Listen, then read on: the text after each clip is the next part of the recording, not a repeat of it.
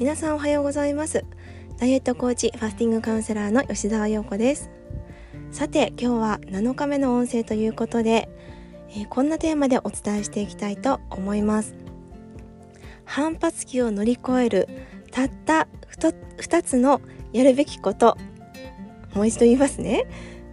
反発期を乗り越えるためのたった2つのやるべきこと。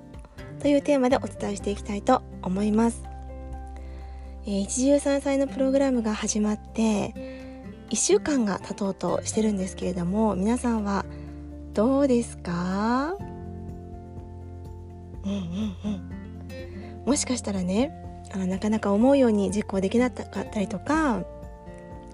できそうなことだけ取り入れてるうちにだんだん自己流になってしまったりとか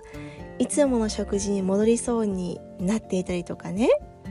もうすでに実践できていない自分との戦い目の前のこう食事に乱されてしまって少しなんかああもう疲れたって思ってる方ももしかしたらいらっしゃるかもしれません。あの人っていうのは頭で理解してあの心で納得できていることは行動できるって言われてるんですけどでもねあの行動できないっていうことはもしかしたら行動したことで得られることよりも今の現状で居続ける方がメリットが大きいっていうふうに心のどこかで思っているかも思っているからかもしれないんですよね。うん、不健康だったとしても太っていてもその時食べたいという食べたいと思うものを食べる方が幸せって思っていたりとか食べたいものを食べて増えたらファスティングとかあの夜ご飯抜くとかそういったことすればいいやって心のどこかで思ってるかもしれないんですよね。うんうんなんかそう思ってることでどこかでそう思ってしまってることであの食事改善がねなかなか進まないっていう方もいらっしゃるかもしれません。うん、でもそれをしてしまうとやっぱり代謝がどんどんどんどんやっぱり下がっていってしまってあの少しね糖質を取りすぎただけでそれがね脂肪に変わりやすいリバウンド体質にどんどんどんどんなっていってしまうんですよね。今よりももっと太りやすい体質になっていってしまうのでもし今なかなか行動できないのであればこのたった2つのことをもう一度意識して再確認してほしいんです。うん、でねそれというのは1つ目が本当にもうシンプルもうシンプルです。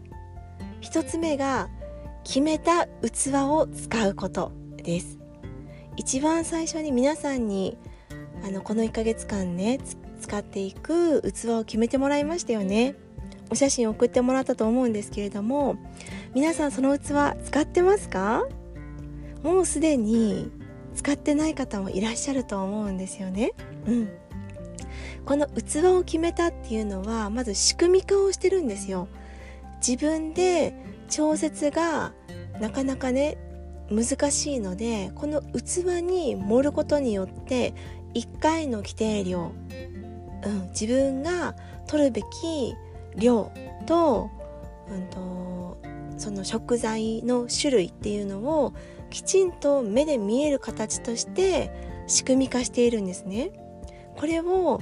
最初から基本に従わずに自己流でやってしまってるとなかなかねその習慣っていうのが定着しないんですよ。で特に最初の2週間っていうのはダイエットでいうと反発期になります。反発期っていうのは嫌だなとかめんどくさいなとか今までの自分に戻りたいなって常に思う時期なんですね。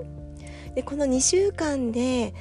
挫折する方が48%ぐらいいらっしゃいます。約半分の方がここで元の自分に戻ってしまうんですね。だからダイエットっていうのはなかなかダイエットとかねあとは健康体質改善食事改善っていうのはなかなか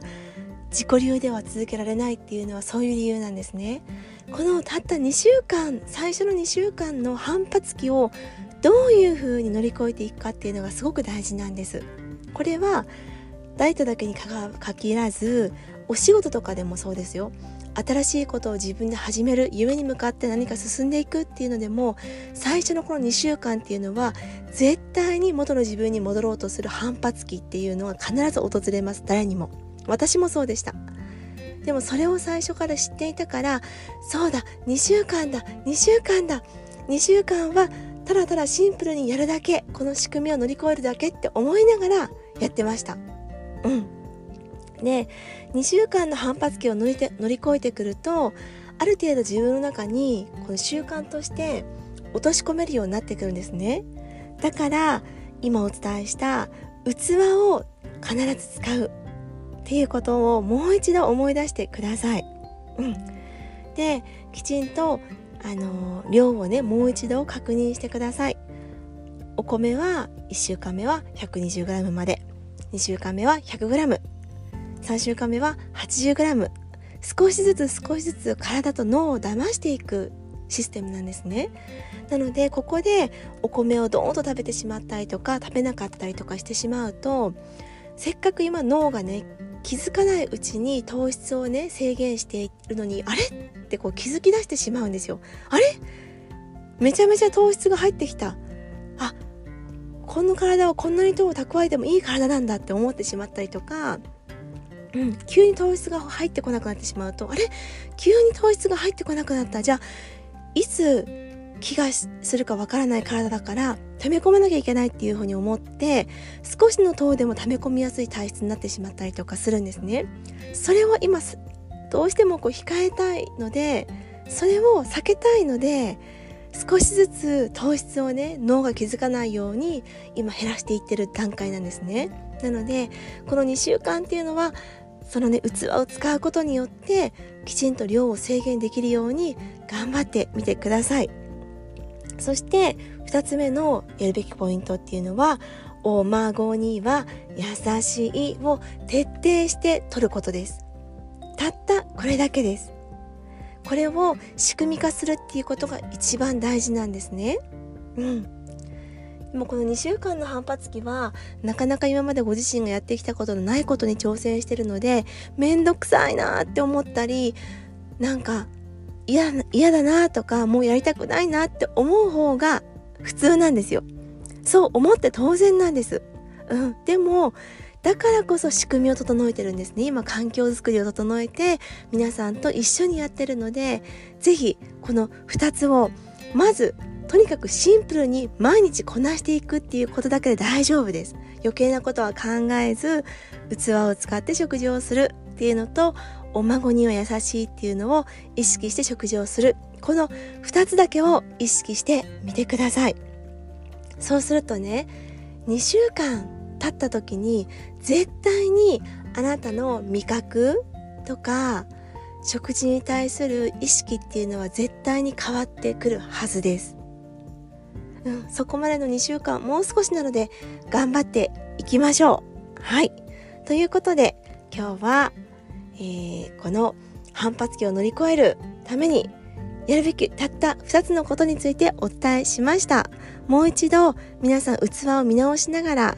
あのやってみてくださいね。はい。ということで次の音声でまたお会いしましょう。ありがとうございます。